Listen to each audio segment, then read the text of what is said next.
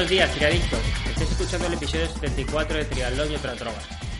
El podcast donde hablamos de triatlón, entrenamiento, nutrición, material y todo lo relacionado con este apasionante mundo. Porque ni nada más que guste un triatleta que hablar sobre triatlón. ¿Y quién hace posible esto? Pues Sebas Abril de idandofino.net y un servidor eduvela de motivacional.es. Así que sin dar más vueltas, paso a saludar a Sebas. Buenos días, chaval. Hola Edu, ¿qué tal? Buenos días, ¿qué dices? Estoy, aquí leyendo la, introducción y he, pensado, podríamos modificarla, llevamos dos años con lo mismo. Yo quiero darle un toque nuevo, ¿te parece o no? De verdad lo has pensado, lo, pensé ya anoche. Pues yo estaba pensando ahora mismo, digo, es que ya queda un poco así, no sé, darle un toque así un poquito más de, modernidad al tema, ¿no? ¿Qué te parece? Pues vale, te lo juro que lo pensé anoche y esto no, lo hemos hablado antes, pero yo, yo, también lo pensé. ¿eh? Venga, pues nos comprometemos a ver si el siguiente episodio podemos darle un toquecillo, aunque sea parecido, pero algo, algo le modificamos, ¿te parece? Venga, vale, vamos a darle. Iba a decir, y hasta la música podríamos modificarla, pero quizá la música sea un poco una seña de identidad y mejor modificar el, texto. Venga, pues vale, venga, pues ya está. Poco a poco, lo, suyo es ir haciendo cambios pequeños. Claro, que ya sabéis que lo vamos a modificar, si no modificamos nos podéis dar cera por red social. bueno, chaval, ¿cómo ha ido tu fin de semana? Bien, tío, el fin de semana tranquilito, entrenando la verdad que poco porque después del duelo de Caravaca eh, he hecho poco esta semana y, nada, estuve en Córdoba, estuve de, nuevo allí en Córdoba de viaje y que por cierto hay gente que nos escucha de, por ahí, de la zona. O sea, algún día, cuando vaya para allá lo iré diciendo por si, como salgo a entrenar por ahí en bici, eh, no sé, a lo mejor puedo encontrar a alguien que escuche el podcast, oye, aparte de tener por ahí compañeros de entrenamiento. Aunque ya conozco por ahí gente, pero bueno, eh, más gente no, nunca viene mal. Claro, y así eh, te sacas un grupico y por lo menos que ya te dan cera a los críos porque te den cera por allí. sí, sí, la cuestión es siempre darse cera. Pues sí, ¿y tú qué? ¿Cómo ha ido la cosa? Bueno, pues yo muy contento que yo he completado mi segunda semana de entrenamiento. Eso para mí es un es un logro, es un objetivo. y como tenía pensado hacer algún dualón, pues me he apuntado ya al dualón de, aquí de Murcia y, al de media distancia que ya que ya lo dije en el episodio anterior de Pedro Pale, que por cierto se puso en contacto conmigo la organización y me dio las gracias por, por nombrarles porque nos escuchan. Sí, sí. Y le dije que, bueno, que bueno, hice un post sobre, sobre apuntarse a ese tipo de competiciones que creo que, que es eh, importante nutrir, ¿no? De competiciones que son nuevas de deportistas para que siga perdurando en el tiempo. Sí, que Lorca además es un sitio que, aún no haciendo dualón ni triatlón desde hace mucho tiempo, yo creo que es un sitio que tiene mm. cierto... Yo nunca he corrido en Lorca, ojo, no, no he corrido dualón ni triatlón, siempre he corrido, eh, bueno, la media maratón, en fin, el cross por allí, no fue por Tulumbreras que está al lado, pero que tiene cierto mm, cierto encanto en cuanto a, historia del triatlón, porque realmente fue donde se hizo el primer triatlón aquí en la, en la región de Murcia, de Águila a Lorca, y tiene su, tiene su cosica, tiene su cosica el hecho de, que hagan pruebas y, y, bueno, y creo que es interesante pues apoyar ese tipo de, iniciativas. Yo tengo varios deportistas también que van a ir allí a, competir.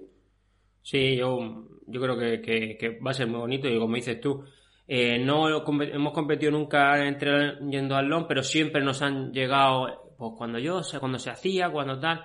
Entonces, pues bueno, eh, yo creo que, aparte que es una cosa diferente que nunca he hecho, un media distancia eh, de, de, de dualón y bueno, lo voy a probar. Y luego, pues nada, eh, que decir a los que me escuchan y que son con, y que están dentro de mis suscriptores del canal que voy a sacar tres, tres vídeos que los tengo ya más o menos montados.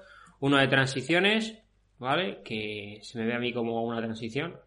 Así que os podéis, os podéis reír bien.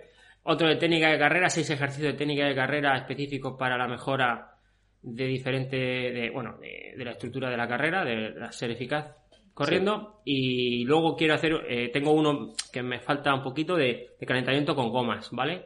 Con elásticos a pie de bordillo que yo creo que también puede ser interesante. Además que esto lo habrás trabajado bastante con los chavales del club, ¿no? he aprendido más que porque yo no usaba, bueno, ya sabes cómo calentábamos otro por dos brazos para adelante, dos brazos para atrás y a nadar. Yo ni y, Con, ya tú ni eso. y en el club de natación, pues sí, para ser sincero, aprendí de, los otros entrenadores, de ver, de decir, bueno, cómo calientan y luego qué hacen cuando calientan, tanto al final acabas absorbiendo ese tipo de, de calentamiento y lo he adaptado más o menos a, mi pensamiento, ¿vale? yo pienso que en este caso, con el calentamiento este de goma, esto ya es un pensamiento mío. Y bueno, que se puede hacer extensible a otras muchas conductas dentro de, pues, del triatlón, de la natación o de cualquier deporte. El calentamiento ese, si, si lo haces con un objetivo, bien. Pero en muchas ocasiones eh, veo más postureo con el calentamiento con gomas que otra cosa. En mucha pues, gente. Sí, eso ya te lo digo yo.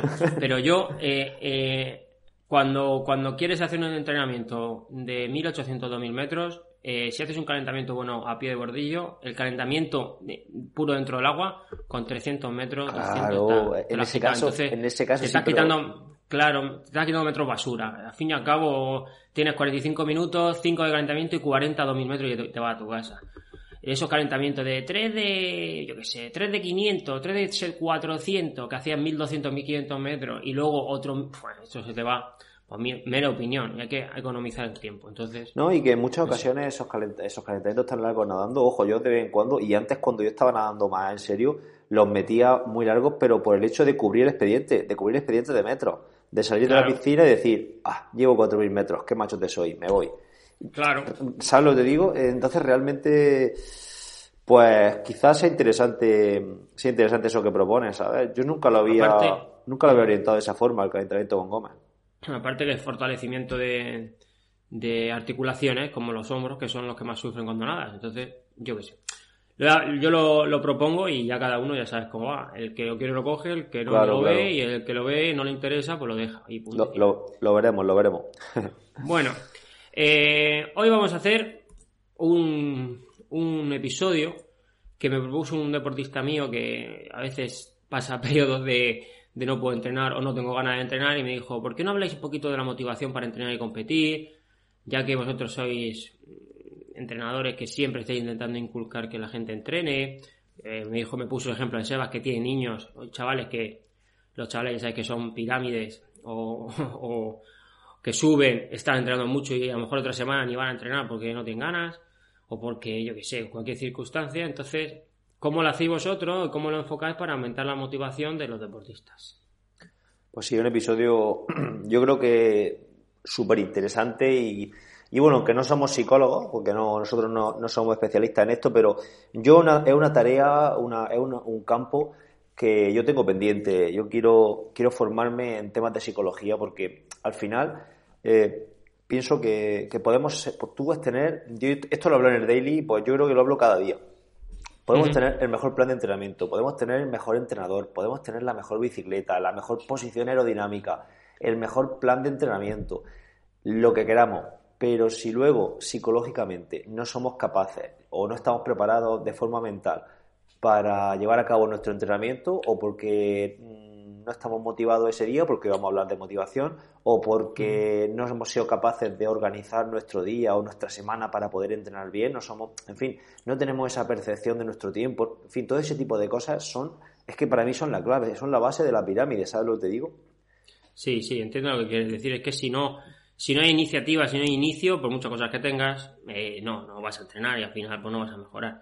Nosotros vamos a intentar hablar, eh, como has dicho tú, no somos psicólogos y vamos a intentar dar unas pinceladas de, definiciones y demás historias sobre la motivación. Y luego vamos a, hablar sobre tipos de motivación y cómo lo intentaremos o, cómo lo, hacemos nosotros para que ese tipo de motivación se mantenga si es alta, eh, suba si ha sido baja o intentar mejorarla si, si, si ha empezado muy, muy, muy baja, ¿vale? Sí. Pues bien, pues vamos a empezar. Yo antes de nada, eh, ya digo que esto lo he hablado yo mucho en mi, en el podcast diario y pues quiero hacer referencia a algunos episodios que he hecho más que nada para tampoco eh, pues repetirme aquí y bueno y son episodios que están dedicados exclusivamente a esa, esa temática y en el episodio 66 hace ya unos cuantos hablé y comparé bueno comparé no enfrenté eh, motivación versus disciplina es decir eh, yo en ese episodio decía que no que para mí la clave no es estar motivado, porque la motivación es lo que tú has comentado antes. Vivimos en una montaña rusa de, motivación y de emociones, ¿no? Unos días estamos muy arriba y otros días estamos muy abajo. Porque va a ser así. Va a haber días que vas a estar desmotivado, porque va a hacer mal tiempo, porque habrás discutido con tu pareja, porque el entrenamiento anterior te ha salido mal, porque vas fatigado, porque la competición no te ha salido. Por el motivo que sea, no vas a encontrar la motivación necesaria.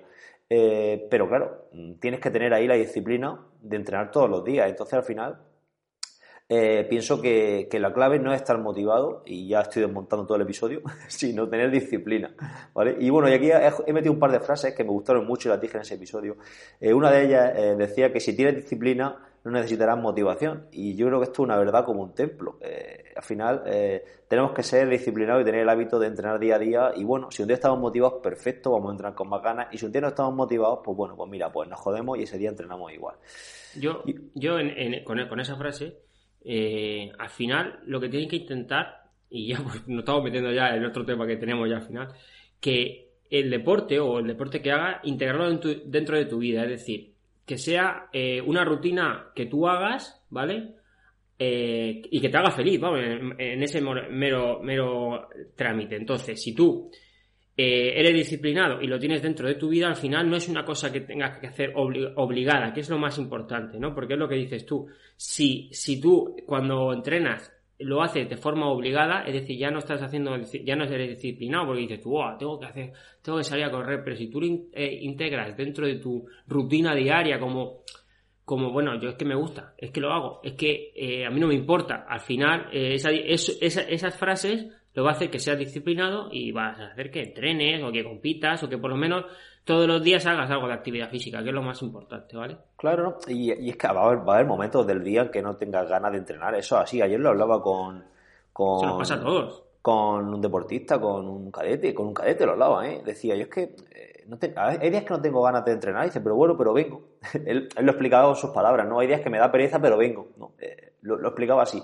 Y realmente se trata de eso se trata de que tú sabes que todas las mañanas, lunes, miércoles y viernes tienes piscina. E igual que sabes que a mediodía tienes que hacer de comer, pues lo haces y punto. Y unos días estarás más motivado y otros días menos. Al final, mm, esto, esto es viendo desde una perspectiva diaria. Luego, desde una perspectiva global, está claro que si estás haciendo un deporte es porque te gusta. Eh, lo que pasa es que eh, al final no, todos los días no vas a estar motivado, ¿no? Y bueno, y aquí resaltando otra frase que también dije en ese episodio de, bueno, de Jim Rohn, que es un creo que era un economista, no recuerdo ahora muy bien, un economista americano, decía que la motivación es lo que te hace empezar y la disciplina es lo que te hace continuar. Entonces, pues tenemos que usar, yo pienso, esa motivación para arrancar a algo, ¿no? Para coger inercia y luego ya esa inercia se mantiene a base de, disciplina y de, constancia.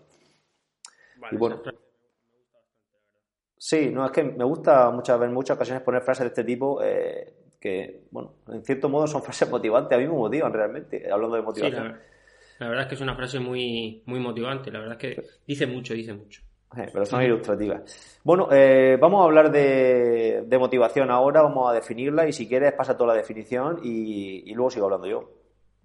Sí, bueno, eh, hemos puesto varios tipos de definiciones, vamos a, dar unas pinceladas y luego en, la web las vamos a dejar para que las tengáis. para que sepáis, al final la definición nos habla de que la motivación es la causa del movimiento. Como dices tú, eh, la motivación es lo que, nos, lo que nos mueve y la disciplina es lo que nos mantiene, ¿no? Eso, eso tenlo claro. Y, luego, eh, otra definición que hemos encontrado nos habla más o menos de la raíz dinámica del comportamiento, ¿vale? Es muy, muy sencillo de explicar. A ver, los factores que hay nos determinan qué, qué acción tomar. Entonces, si es una, eh, si el, factor es el deporte, pues eh, al final el comportamiento será entrenar, ¿vale? Eso es más o menos lo que, lo que quiere decir este tipo de definiciones. Son definiciones de psicología, entonces son un poco así, un poco complicadas de, explicar, o las dejaremos, pero vamos, más o menos eh, vienen a decir eso, ¿vale? Sí, las pondremos ahí porque al final es lo que tú dices, es la definición teórica de lo que es la motivación. Y bueno, podemos decir que la motivación es aquello que pues que impulsa, que dirige, que activa, ¿no? Y sobre todo que mantiene esa, esa, la conducta que nosotros queramos mantener, sea la que sea, ¿vale? Son definiciones del ámbito de la psicología de forma general, no, no, no están enfocadas en el deporte.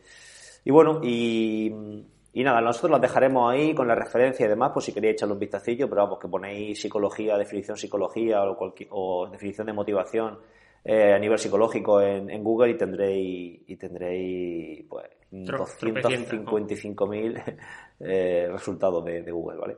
Y bueno, y vamos a diferenciar eh, dos tipos de motivación. La motivación intrínseca, ¿no? Y la motivación extrínseca. Y bueno, ya antes de, pasar a definirla y hablar sobre, sobre ellas, pues a mí me gustaría eh, comentar una anécdota que también la comenté en el, en el episodio 166 del Daily. Y fue una, una, historieta que, bueno, no, la, voy a, hacer muy cortita para que no sea muy pesada y, y, es muy, em, muy ilustrativa de lo que es la motivación intrínseca y extrínseca, porque habrá gente que sepa lo que es, pero habrá otra gente que a lo mejor no, no esté tan al puesto al día con esto. Y bueno, la, historieta trata sobre un, un abuelete que estaba allí en su, en su portal todos los, todas las tardes viendo, bueno, tomando ahí el sopo en su, en su casa. Y bueno, y todas las tardes iban unos chavales allí enfrente de su portal a jugar al fútbol, allí en un ancho que había. Y todas las tardes, pues claro, le, estaban molestando con los balonazos. Y ya un día el abuelo empezó a pensar y empezó a, ver cómo podía echar a los críos de allí. Y realmente empezó a darle a cada uno 5 eh, euros cada vez que iban a jugar. Y cada pasaba una tarde le daba 5 euros. Pasaba otra tarde le daba otros 5 euros a los niños cada vez que iban a jugar. Y llegó un momento que dijo, dijo el abuelo, bueno, pues ya se ha acabado el, darle dinero a esta gente. Y entonces una vez que lo, dejó de darle, dinero, los niños dejaron de ir a jugar. ¿Y qué pasó aquí? Pues que los niños en principio iban a jugar por, una motivación intrínseca, porque les gusta el fútbol, porque querían jugar al fútbol y les apasionaba eso, entonces iban a jugar allí porque tenían un sitio, eh, un sitio para poder jugar independientemente de molestar al abuelito o de no molestarlo. ¿Y qué hizo el abuelo? Hizo un trasvase de esa motivación del niño intrínseca a una motivación extrínseca. Después los niños iban porque les daba el abuelo 5 euros. Y una vez que dejaron de recibir esos 5 euros, pues dejaron de ir a jugar. Entonces, claro, es lo que sucede en muchas ocasiones cuando nuestra motivación, en lugar de ser intrínseca, es extrínseca y está enfocada en, bueno, en, el dinero o en una aprobación externa o en un, en un, en un foco externo, ¿no? Entonces, claro, pues es un ejemplo que muestra muy bien lo que lo que es la motivación intrínseca y lo que es la motivación extrínseca que vamos a pasar a definir ahora. Pues sí, es, un buen ejemplo, la verdad.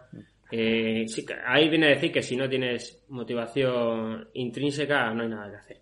Bueno, eh, hablando de la motivación intrínseca, bueno, como has explicado en, el ejemplo, eh, lo, podemos definir como un autodeseo de buscar cosas nuevas y nuevos retos, ¿vale?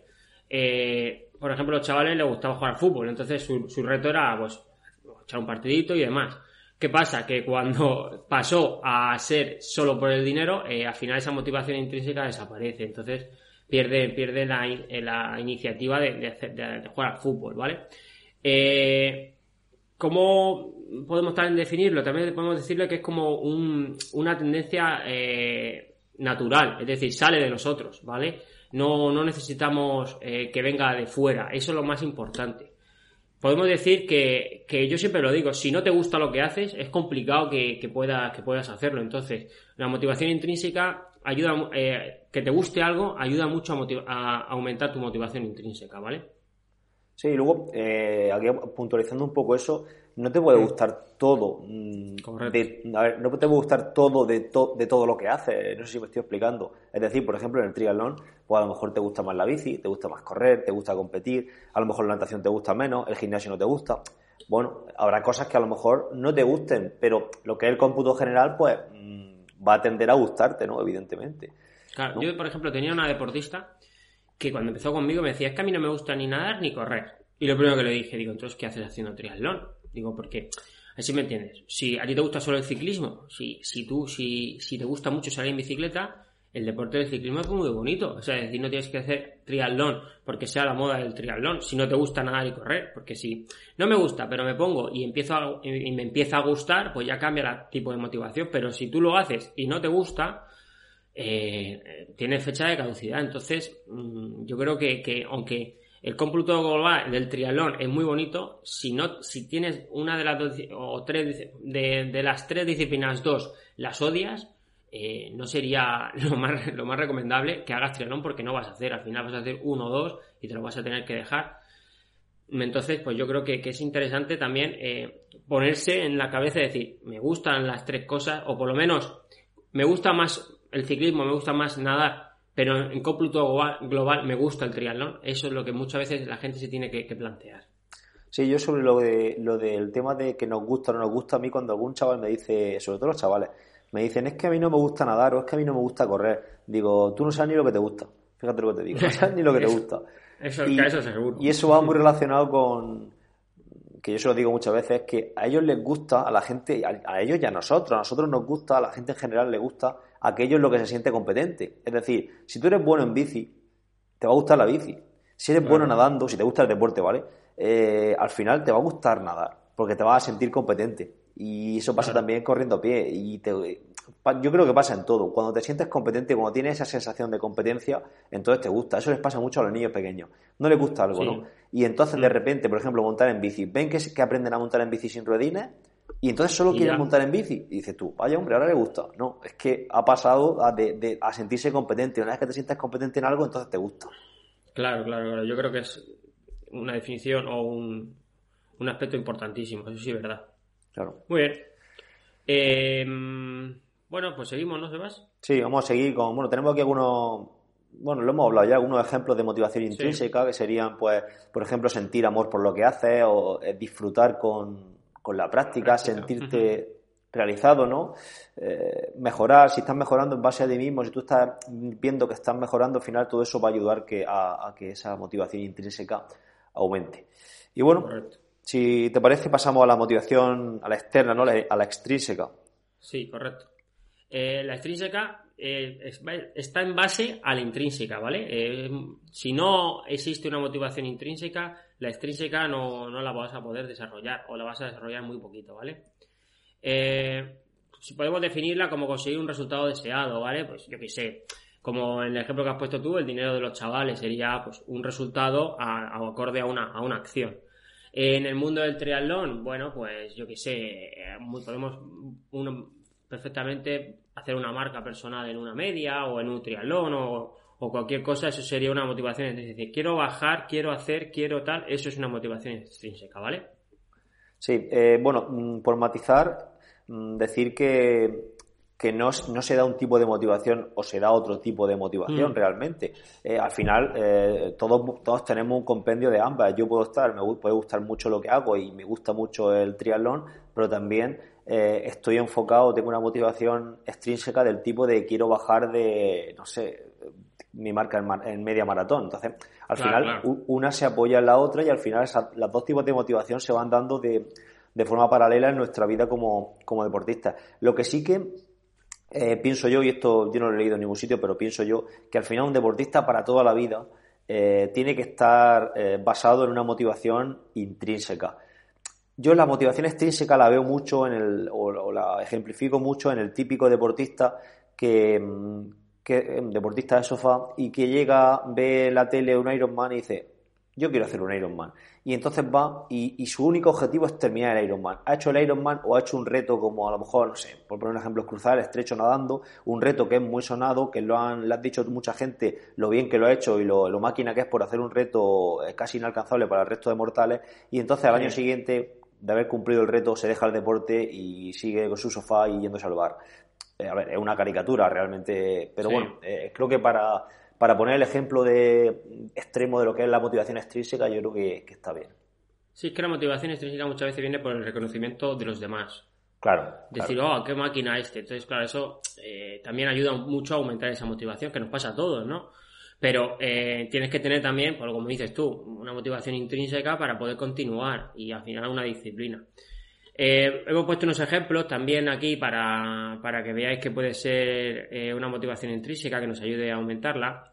Hemos puesto el ejemplo del dinero, aprobación de la gente alrededor, ¿no? Es como dices tú, te levantas del sofá y te quiero hacer un Ironman y cuando acabas toda tu familia dice, Dios, qué máquina ha hecho un Ironman. Eh, un reconocimiento, luego pues pues, pues ya si eres una persona que, que, va muy bien o que eres una persona que puede, que vende muy bien a nivel de red social, pues patrocinios, enganche en red social, y ya lo más importante que yo creo que yo destacaría es la mejora física, ¿vale? Eh, la mejora del desarrollo físico, ese, esa para mí es la motivación más importante de todas las que he dicho anteriores. Sí, ¿no? Y, y una cosa que se ve, por ejemplo, mucho en los gimnasios es Em, pues la motivación extrínseca por verse bien frente al espejo y por gustar al, resto de gente, por ejemplo, o por gustar al sexo opuesto. Es una, es una motivación, es un ejemplo muy claro de motivación extrínseca. Ir al gimnasio para ponerse fuerte, ahora que ya llega algún tiempo, para lucir cuerpo en la playa, por ejemplo. Eso es extrínseco totalmente. Pues que sepas, mira, hablando de todo esto, eh, Aroa es psicóloga también. Y antes ¿Ah, de sí? acabar la carrera, sí. eh, Joder, tío, ¿y, qué hace- y qué hacemos nosotros hablando aquí de psicología, tío? porque- no, porque si la digo que baje, ya lo hemos liado, porque la cría no, la- no se puede quedar con nadie, es meramente No, imposible. no, si es No, sí que haga el programa ya sola y nosotros de sola, vacaciones. y, y nosotros nos vamos, ¿no? A, a entrenar, por ejemplo. claro. Eh, no, me hizo, hizo un TFG, bueno, no sé si era el TFG, bueno, ahora no, no, no voy a decir dónde era porque al final la lío. Y entonces nos pasó un cuestionario para ver por qué nos iniciamos en el triatlón. Y sacó que, que la gran mayoría empieza por lo que dices tú, por el factor de cuerpo, es decir, por sentirse físicamente bien y que los demás le vean eh, Sí, sí. un tío elegante, una mujer elegante, ¿sabes? Eh, un cuerpo, un cuerpo de triatleta, que es, al final el cuerpo de triatleta es un- una persona potente, delgada, eh, ¿vale? Físicamente es un deportista triatleta, eh, tiene un cuerpo, un cuerpo, no de 10, pero un cuerpo muy bueno. Entonces, eh, ella dice, he sacado la conclusión de que la gran mayoría hace triatlón por mejorar su, su físico, no por mejorar mm, encima de la bici o mejorar la natación, ¿sabes? Sí, sí, no, sí, está claro. Sí, eso creo que lo hemos hablado anteriormente, ¿no? Es como eh, la motivación te hace arrancar y luego la disciplina te hace continuar, realmente. Correcto, correcto, Y- correcto. al final nos- volvemos siempre a lo mismo. Y nosotros hablamos aquí porque estamos poniendo la motivación extrínseca como la negativa de aquí de la negativa aquí de la película, lo malo, la- el, el- personaje malo de, la- esta película de la motivación. Pero realmente eh, hay que saber usarla. Eh, Entonces, un día eh, no puede, no tiene ganas de entrenar porque no, no te no tiene ganas ese día, porque no tiene ganas, y piensas, no, no, es que yo tengo que seguir entrenando porque eh, si mi objetivo es lucir cuerpo, lucir palmito en, en la playa, tengo que seguir machacándome, o si mi objetivo es bajar de una hora veinte en media maratón, eh, tengo que seguir entrenando porque si no, no voy a conseguir mi objetivo, o porque tengo que poner la foto del día en redes sociales, oye, utiliza, utiliza esa motivación para salir ese día, pero que tu grueso o tu, el, el quesito, viendo esto como si fuera un quesito de estos de un gráfico de, la- de tu motivación, no sea al 100% extrínseca porque si no, mal vamos. Tiene que, ser un, tiene que tener un porcentaje porque lo vamos a- todos lo tenemos, evidentemente, si no, no nos pondríamos un dorsal, creo yo. Yo creo que todo el mundo que se pone un dorsal, en cierto modo, busca un, un foco externo de motivación, porque si no, pues saldría a entrenar por tu casa, por tu, por tu parque de alrededor o por la montaña de, que tienes al lado de tu casa, eh, pero no te pondría un dorsal, en cierto modo Claro. creo yo, vaya. Entonces, todos tenemos un, un porcentaje de motivación extrínseca, pero el problema viene cuando ese porcentaje de motivación extrínseca es muy elevado y es el motor, el- y es el motor de, con, el que, con el que se mueve tu, tu deporte, ¿no? Tu especialidad. Correcto. Eh, bueno, pues ahora vamos a hablar un poquito de, de qué, unos ejemplos de cómo motivar, eh, cómo- que más o menos tenemos nosotros a la hora de, de motivar o, o aumentar la motivación intrínseca y extrínseca, ¿vale? Y lo vamos a nombrar y bueno, como siempre vamos a dar aquí, seguramente hablaremos de más de lo que tenemos pensado. Eh, la intrínseca, bueno, eh, yo siempre he dicho que practicar el deporte que te guste. De- te debe gustar lo que haces, ¿no? Eh, como dices tú, estás en el gimnasio, hoy ahora el triatlón es la moda, eh, como haces spinning, sales a correr con el culo de running y haces natación, pues te metes en la vorágine de métete a hacer triatlón, que yo hago triatlón y está muy bien. Pero si no te gusta, al final eh, tiene fecha de caducidad. Lo importante es que hagas deporte. Entonces, no tienes por qué ser triatlón. Que puedas ser seguir haciendo lo mismo que hacías. Nadar dos veces a la semana, tus dos clases de spinning y correr dos veces con el club de running. También es muy lícito y no tienes por qué hacer un triatlón o, o no tienes por qué competir en triatlón, ¿vale? Pues sí, la verdad que sí, hay que hacer lo que uno le guste. Lo que pasa es que en muchas ocasiones la gente no sabe lo que le gusta. Ya, Claro. eso, eso está claro, sí, se apuntan a eso y al final Sí, sí. y te pasa, pasa lo, lo contrario, eh, se apunta al triatlón y le encantan, ¿vale? Claro. Pero lo que siempre digo es que debes disfrutar lo que haces, es decir, eh, no es que a mí me gusta el triatlón, pero no me gusta hacer entrenamiento de alta intensidad. Bueno, no pasa nada, pues el corriendo muy, muy despacio y nadando muy despacio, o sea que no pasa nada, no hace falta eh, eh, ir a, full, es decir, competir a, todo lo que da la mata, ¿vale? Entonces yo siempre digo que hay que disfrutar de lo que haces eh, metiéndolo en intensidad, aunque sea en baja intensidad, media o alta. Y a mí me gusta, o cuando vas a la pista, mucha gente conmigo le encanta cuando acaban reventados. Es decir, pues que les gusta, eh, disfrutan al final de, de esos entrenamientos. Entonces, tienes que saber que, que cuál, qué es lo que con, con lo que disfrutas. Pues con eso quédate, eso te sea eh, alta, baja media intensidad, como tú dices, o sea larga, corta o Ironman, que Correcto, hay gente que correcto. piensa que para, que para hacer triatlón hay que hacer hay que hacer un Ironman, si no, no, no estás haciendo triatlón, ¿vale? Entonces, pues al final eh, da igual, tienes que coger la especialidad o la modalidad que, a ti más te mole, que más te que notes tú que te gusta, que lo haces con, pues, con, placer y con, y con deseo. Luego, eh, el siguiente que lo, he puesto yo es uno que, me, que a mí a veces con mi deportista me, me, toca las pelotas y me cabrea bastante, ¿vale? Yo cuando tenía un entrenador, yo cuando tenía entrenador y acababa una competición, lo primero que hacía, antes pues eh, no había WhatsApp, yo lo llamaba y le contaba cómo me había salido, cómo me había sentido, cómo, porque al fin y al cabo yo creo que, que, tienes que contar tu, tu, experiencia en una competición o, en un entrenamiento, ¿vale? Entonces tener feedback constante con tu entrenador es, yo para mí es, es esencial. O sea, yo no, no concibo eh, que llamar a mi entrenador y que mi entrenador o, o, me conteste y me diga, ah, muy bien, chaval, que vaya bien, ¿sabes? A mí cuando me llaman y, hostia, a lo mejor me tiro 10 minutos hablando con él, ah, pues mira, tal, ¿y qué, qué te pasó? Tal. Porque al fin y al cabo a mí me gusta que me lo digan, claro. ellos cogen más experiencia y yo creo que es una, forma de seguir aumentando la motivación del deportista. Entonces, no solo al entrenador, sino muchas veces eh, a tus propios amigos, compañeros de entrenamiento, familia, contar, contar, contar. ¿Por qué? Porque si te lo guardas tú, no lo dices a nadie, esa motivación al final eh, se, queda, se queda un poco baja y, debes, debes contarlo. Yo creo que es muy importante. Y por ejemplo, el domingo triatlón, hubo un dualón en Torrevieja, ¿vale? Yo siempre les digo, cuando acabéis, ya sabéis, por WhatsApp, un, audio, yo os contesto, tal. Y el que no, al final le mando un audio diciendo, tío, ¿qué?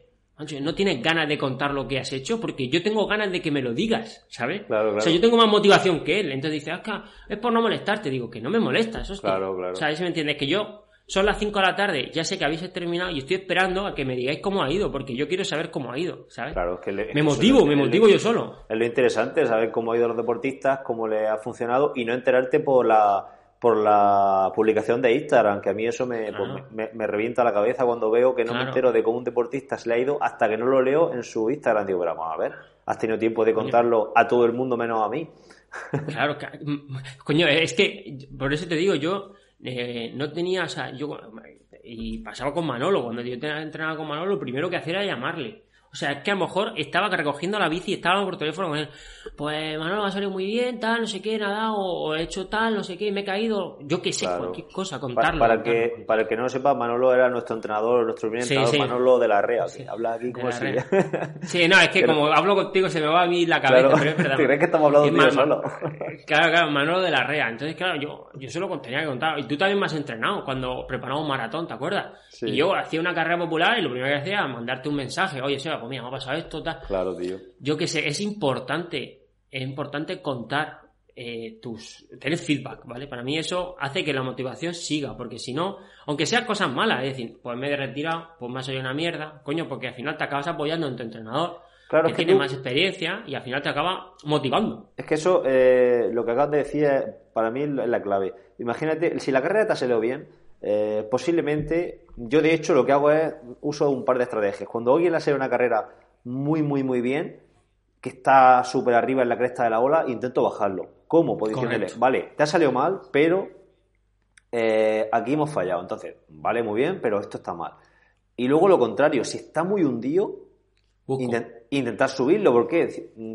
Resaltándole lo positivo, decir, mira, pues aquí esto lo ha hecho muy bien, quédate con esto, esto hay que mejorarlo. Entonces, un poco, eh, no vivir en esa montaña rusa de emociones, sino estar plano. Yo creo que la clave aquí es ir plano, ir plano y bueno, no quiero decir que, no disfrutes cuando, que no disfrutéis cuando, cuando te salga un resultado bueno, porque sería de género tonto no disfrutarlo, pero tampoco creernos dioses y, y querer competir el día siguiente en otra competición, que eso también pasa mucho. Mira, Hablando de todo eso, el, otro día salí con un rato con Diego Javier, que también estuvo aquí eh, con nosotros como entrenador. y me hablaba un deportista, sí, de Javier Muñoz. Eh, me habló un deportista que dice que habló con él por fin, eh, después de una competición y dijo, estoy muy contento porque he hecho el mismo tiempo que el año pasado tal. Y él le dijo, me parece muy bien que estés contento, pero si estás contento porque sigues igual, debes buscar mejorar. O sea, es decir, porque hayas hecho una hora cinco en un dual lord eh, tu objetivo tendría que ser hacer una hora cuatro o una hora cuatro cincuenta. Es decir, eh, sí, estás contento porque estás igual que el año pasado en esta época.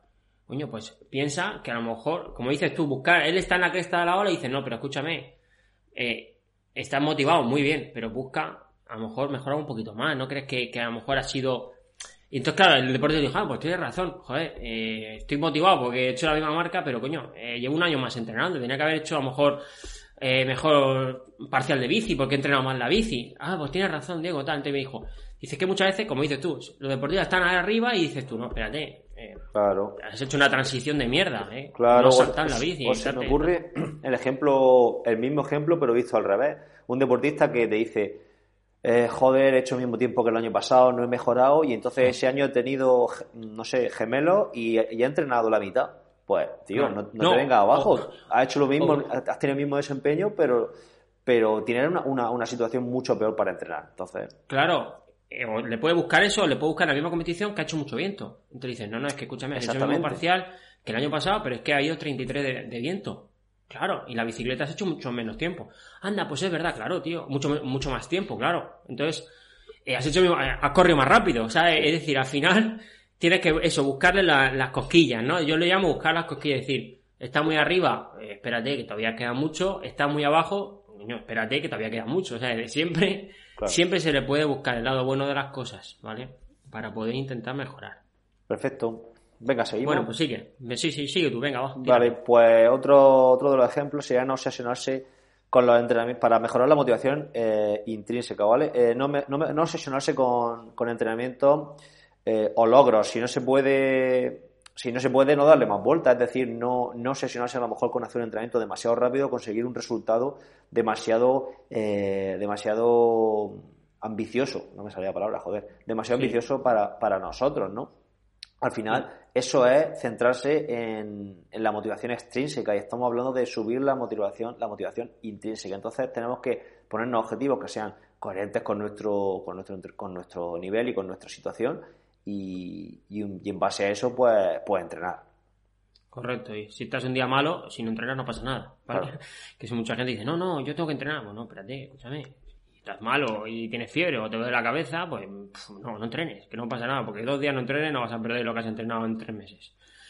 Y, y luego muchas veces eh, entramos en un bucle, ¿vale? Y dejamos de lado muchas cosas de la vida, es decir, eh, no salgo con los amigos, eh, voy a comer con casa de mis padres y me llevo yo el tupper, bu, bu, bu, bu. Bueno, vale, sí, hay que ser talibán, pero hay que tener vida social también, o sea, es decir, eh, yo por ejemplo he instaurado que una vez al mes, después de la pista, los martes nos vamos a ir a tomar una cerveza.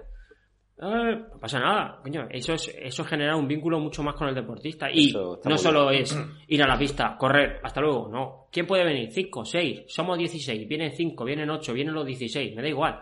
Ir a, a un sitio que es de cervezas, tomar unas, unas pizzas, que es una nutrición de mierda, sí, pero yo qué sé, al fin y al cabo, al final te vas a sentar y vas a hablar de lo mismo, pues ya sabes tú los temas Sí, de los sí. triatletas, pero te echas una risa, tal, y llegas a las 8 y a las 9 y media, 10 estás en tu casa y, y, y no sé, eh, es hacer, hacer vida social. Al final, eso- si eso- no es... Eso está muy bien y yo peco, yo peco de eso, de peco de hacer poca vida social con, con mis deportistas quizá. Tengo que Bueno, pero- el mea culpa. Claro, claro, pero es que eh, también lo pasa, al final la, la vorágine de tu vida no puedes, tienes a la, hija, a la hija, no sé qué, tu mujer se ha ido, entonces al final pues es muy complicado quedar, pero yo lo, se lo, propuse, se lo propuse a mi mujer, su hija Aroa, digo, yo creo que esto va a venir bien y me dijo, tírale, no pasa nada. Un día a la semana, un día al mes, es que es un día al mes, ¿sabes? Que tampoco es que es todos los días me voy a tomar cerveza, sino un día al mes, los martes, que ya estoy liado, desde que salgo a las 10 hasta las 10 de la noche, pues en lugar de llegar a mi casa a las 8, pues llego a las 9 y media. Y quedas con tu deportista, echas un rato, te echas una risa, te tomas una hamburguesa, una pizza, unos nuggets, lo que sea. Ese día ya sabes que, pues mira, pues todo lo que ha Te- hecho en la pista lo va a tirar por tierra. Te, te puedes tomar, una, pero no te pasa puedes nada. tomar una ensalada y una, y una tortilla Sí. francesa, ¿no? Tampoco tienes por qué Eh, tomarte unos nuggets, una hamburguesa, ¿no? Pero al sitio que vamos no hay tortillas francesas, ¿eh? Vale, vale, vale. De todas formas, eso sería motivación extrínseca. Mucha gente iría solo a ese entrenamiento, a lo mejor solo van a ese entrenamiento al mes por las cervezas de después, con lo cual... Pues entonces, entonces Ojo, no viene. ojo, eh. Entonces no viene, no le dejo, no le dejo. Entonces le meto más series para reventarlo. Claro. Bueno, eh, vamos con la motivación extrínseca. Sí, vamos con ella. Eh, bueno, pues otro ejemplo sería, bueno, la verdad que creo que hemos, hemos mezclado un poco porque aquí mm, hablamos de buscar objetivos, y, mm, objetivos deportivos que sean asequibles y cercanos para no truncar esa motivación extrínseca. Y realmente es lo que hemos comentado, es lo que hemos comentado anteriormente. Claro, claro, es, que se, entremezclan un poquito. Sí, si nosotros nos buscamos unos objetivos que son muy poco accesibles para nosotros, pues esa motivación enfocada en el resultado que es extrínseca, pues puede ser que la, que, la, pues que la, que, eliminemos básicamente, que, que nos vengamos abajo por buscar metas que son inalcanzables para nosotros. Claro. ¿Vale? Bueno, siguiente, ¿lo dices tú lo digo yo? No, lo digo yo si quieres. Mira, eh, yo muchas veces lo digo y es muy, muy importante buscar a los mismos enfermos que tú. Es decir, eh, el deportista, eh, yo le digo que estamos enfermos, ¿no? Porque nos gusta hacer mm, entrenar, salir, levantarnos temprano, ir en bici. Si eso no tienes un grupo, al final es, mm, complicado porque la disciplina la tienes, ¿no? Tienes tu motivación, pero irte en bicicleta a las 8 de la mañana con el frío que hace tú solo, eso hace mella en tu disciplina, en tu motivación, en todo. Entonces, si tú encuentras un grupo eh, sano de entrenamiento, como tú tienes, eh, ahora tienes bicicleta, me imagino, con los chavales, siempre quedas a la misma hora, los martes a las 10, eh, al final ese grupo crea un vínculo muy importante y tienes, y, al final te apoyas con ellos, ¿no? Entonces esa motivación es tienes que decir, tengo que ir a la pista, pero bueno, cuando entro a la pista están los 8 con nevando, con el frío, ahí los 12, 15, los tíos van, eso eso ayuda mucho a la hora de entrenar, ¿vale? Sí, el poder de la manada. El poder de la manada. El, poder de la manada, correcto. Sí, sí, yo esta tarde, por ejemplo, tengo bici y salgo con... Bueno, aparte yo que trabajo con ellos, entonces tengo que ir, quiero o no. Pero aparte, eh, si tú me dices a mí que esta tarde me vaya con la bici a hacer series, pues te digo que tu Pero me voy con unos 15, 16 críos y vamos a hacer nuestra serie y, voy motivado, voy motivado y voy a trabajar, pero es que voy motivado porque también voy a entrenar, ¿sabes? Entonces, claro. Claro, claro, claro. al final, eh, el poder de la manada, si no nos deja, si no nos lleva de más o de menos, es bueno, ¿vale? Si no nos dejamos llevar por ello, es bueno. Correcto. Venga, tira la siguiente. Otro ejemplo para, para aumentar esa motivación extrínseca sería pues, anotar y conseguir, mejor dicho, pequeñas metas diarias, ¿no?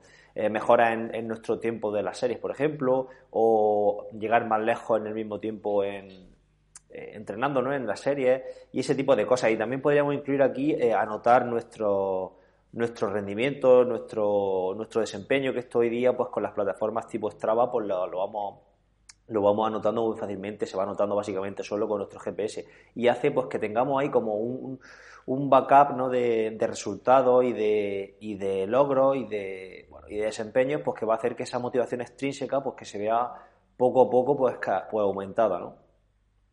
Correcto, eso yo, yo lo veo, lo veo, lo veo muy esencial también, porque eso son eh, pequeñas dosis que hacen que sigas cada día. Y luego, pues bueno, el, el, último es el mismo que hemos dicho antes con el intrínseca, ¿no? En la comunicación. Muchas veces, eh, y a nosotros nos pasa, con subir un post en Facebook, que tal, eh, la gente te motiva, eh, sigue, no sé qué. Eso es un feedback que te está dando la gente extrínseco que, te hace que te aumente tu feedback extrínseco, ¿vale? Eh, es un ejemplo, hablar con tu entrenador es otro ejemplo, con tu familia, con tus amigos, de compañeros, de entrenamiento, etcétera. Al final, esa comunicación con tu entorno mm, va a mantener o, o, no aumentar, a lo mejor no va a aumentar tu motivación, pero sí mantenerla si la tienes alta, ¿vale? Sí, al final se, se entrelazan ambos tipos de, motivaciones. Es que mm, en muchas mm. ocasiones también nos empeñamos en, diseccionar el, la mente, la mente o el cuerpo humano y, y al final esto, por ir ya cerrando, eh, es todo, es un todo. Es que esto es, un todo. Son diferentes patas de, de, una, de, una, de una banqueta que si las vas quitando, al final pues, pues se van, se puede, nos podemos caer de esa banqueta, ¿no? Y yo creo que el tema de la psicología, como te he dicho al principio, es algo que que tenemos que aprender los entrenadores, porque o bien aprender, o bien formarnos, o bien leer, pero al fin y al cabo tenemos que, dominar esa, esa materia, porque aunque está muy bien que haya psicólogos deportivos, que ojo, no estoy diciendo que aquí no, que los psicólogos deportivos no, tengan cabida, pero lo que tampoco puede ser es que un deportista tenga, y yo esto cada vez lo, lo, creo, lo creo más firmemente, no puede ser que un deportista tenga entrenador, tenga psicólogo, el otro día estaba escuchando una entrevista a una psicóloga y decía eh, es que un buen deportista eh, tiene que tener su entrenador, su nutricionista, su fisioterapeuta y un psicólogo. Tiene que apoyarse en esas cuatro patas. Y yo pensando, eh, claro que sí, lo que tú quieras, pero ¿quién sostiene eso económicamente al mes? Claro, es que, bueno, la élite sí podría, pero claro, la persona pero esto no andar por casa, no. No estamos hablando de la élite. La élite, esto no está para. Esto, lo que estamos hablando hoy no es para deportistas de élite. De hecho, se me ha ocurrido antes, lo que pasa es que no lo he comentado. Todos los todos los ejemplos de motivación extrínseca que hemos puesto, dinero, aprobación, reconocimiento, patrocinadores, enganches redes sociales, pues al final todo eso se da en, el máximo exponente en la élite, porque al final ellos no hacen deporte porque les gusta, que también, lo hacen porque es su medio de vida y tienen que ganar dinero y, ¿no? y caerle bien a los patrocinadores que son los que le, sustentan. Entonces, lo que yo vengo a referirme es que eh, eso es imposible de sostener por una persona amateur. Y por mucho que digamos que sí es que tiene que tener su entrenador, alguien tiene que ahí volar, porque no, eso no, eso es insostenible para una persona de amateur, a no ser que sea millonario y quiera tener, o sea rico y quiera, y quiera sostener todo eso. Entonces, la, la, figura de una sola persona, que en este caso, pues yo digo que tiene que ser el entrenador porque soy entrenador, pero también puede ser, por mm. ejemplo, el, fisioterapeuta, si tiene, si tiene conocimientos de entrenamiento y tal, puede ser la persona que desempeñara esa labor.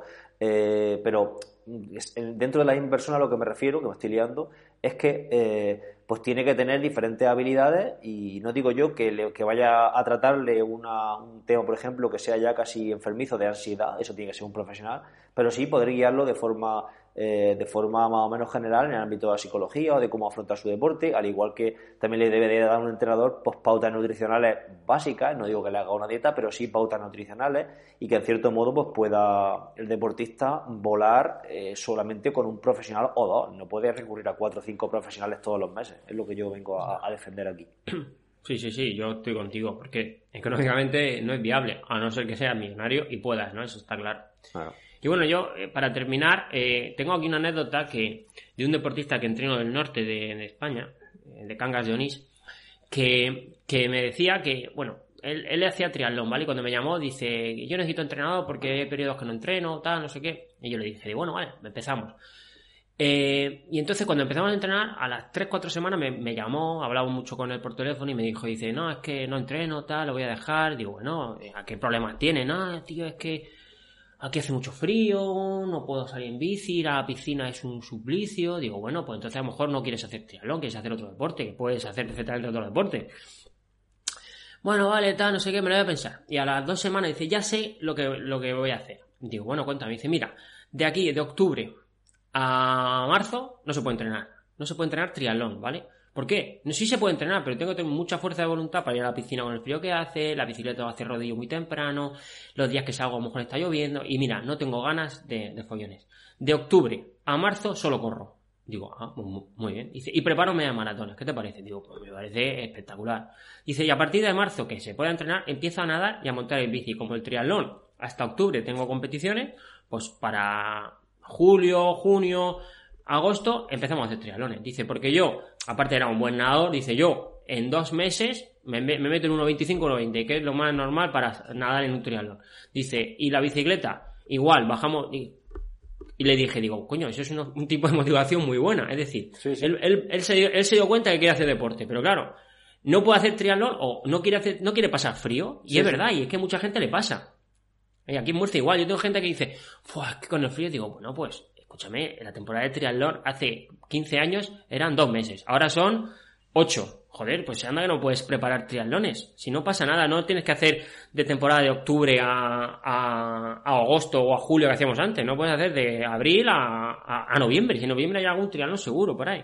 ¿No? Sí, sí, no, sí. Yo, yo eso, por ejemplo, lo que tú estás comentando, lo veo, eh, lo veo súper bien, lo veo súper bien pero luego eh, también tenemos que ser consecuentes con lo que estamos dispuestos a, de lo, tenemos que ser consecuentes con lo que nos pedimos a nosotros mismos. Lo que no puede ser es querer entrenar de octubre a marzo o de sí, de octubre a marzo solo correr y luego querer llegar a un triatlón en no sé, en junio y quererse en bici Lance Armstrong, ¿vale?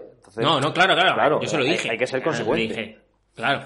Pero él me dijo, dice, yo es que ya, ya tienes que buscar tú el rendimiento de cada uno. Dice, yo, a mí me gusta triatlón y me da igual el puesto. Yo, sentirme bien, si, si ese día estoy bien, puedo dar relevo, puedo ir relevo. Si no puedo y me descolgo, pues me he descolgado. No es, no es para mí un aliciente. Aparte, bueno, este año hemos preparado media distancia a finales de, en agosto, a finales de agosto, por ahí por el norte. en, ocasiones hace falta un revulsivo como una prueba muy, muy, muy exigente para que salga o que haga rodillo, por ejemplo. En ocasiones eso es un revulsivo. Claro, sí, pero bueno, él, siempre me decía, dice, mira, yo es que Dice, ir a la piscina aquí con el frío que hace, lloviendo que te cagas, tío, entro a la piscina congelado, eh, 2200 metros, digo, guau, es que no tengo ganas. He nadado tanto, pues ha sido nadado, dice, nadado tanto, tío, es que no tengo ganas. Dice, y luego la bicicleta, es que solo puedo hacer rodillo y no me gusta. Dice, a partir de marzo, eh, ya está haciendo buen tiempo y tal, dice, ya puedo cogerlo y me, nos preparamos media distancia. Digo, pues me parece muy bien, porque de marzo a agosto, pues se puede preparar media distancia si tiene la carrera a pie bastante bien desarrollada. Porque bajamos volumen de carrera y meten natación y, ciclismo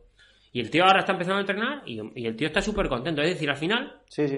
hay que ser consecuente. Está claro, eh, no vas a ser, no vas a ganar el medio Ironman, lo vas a terminar bien, que al final y al cabo, en, a nivel nuestro, es lo que más se busca. Y, ya sabes que haces un corta distancia y no estás eh, al ritmo de corta distancia, pero bueno, eh, tienes que saber dónde estás. Entonces, este ejemplo lo ponía yo para mucha gente que te dice, oh, es que hace mucho frío, no he entrenado, esta semana es que ha llovido. Digo, bueno, pues búscate búscate lo que verdaderamente te motive. Es que al final tienes que encontrarlo. Es que si de verdaderamente te gusta, al final lo encuentras. Eso está clarísimo. Eso está claro. Eso está claro. Muy bien. Bueno, Edu, pues... pues... llevamos casi 50 minutos. Yo creo que esa anécdota para, para terminar ha estado de cine y yo creo que podemos ir despidiendo ya este programa, ¿no? Muy bien, pues lo despido y, y hasta la próxima. Y sin más, nos despedimos, no sin antes recordaros que no dejéis de pasar por nuestra web, triatlonyotras.drogas.com, donde encontraréis la forma de contactar con nosotros. Ya sabéis que podéis suscribiros al programa a través de las plataformas iTunes, eBooks, Spreaker y toda la reseña o valoración estará bien recibido. Eh, nos escuchamos el próximo miércoles. Un abrazo desde Murcia y hasta entonces. Venga, hasta entonces.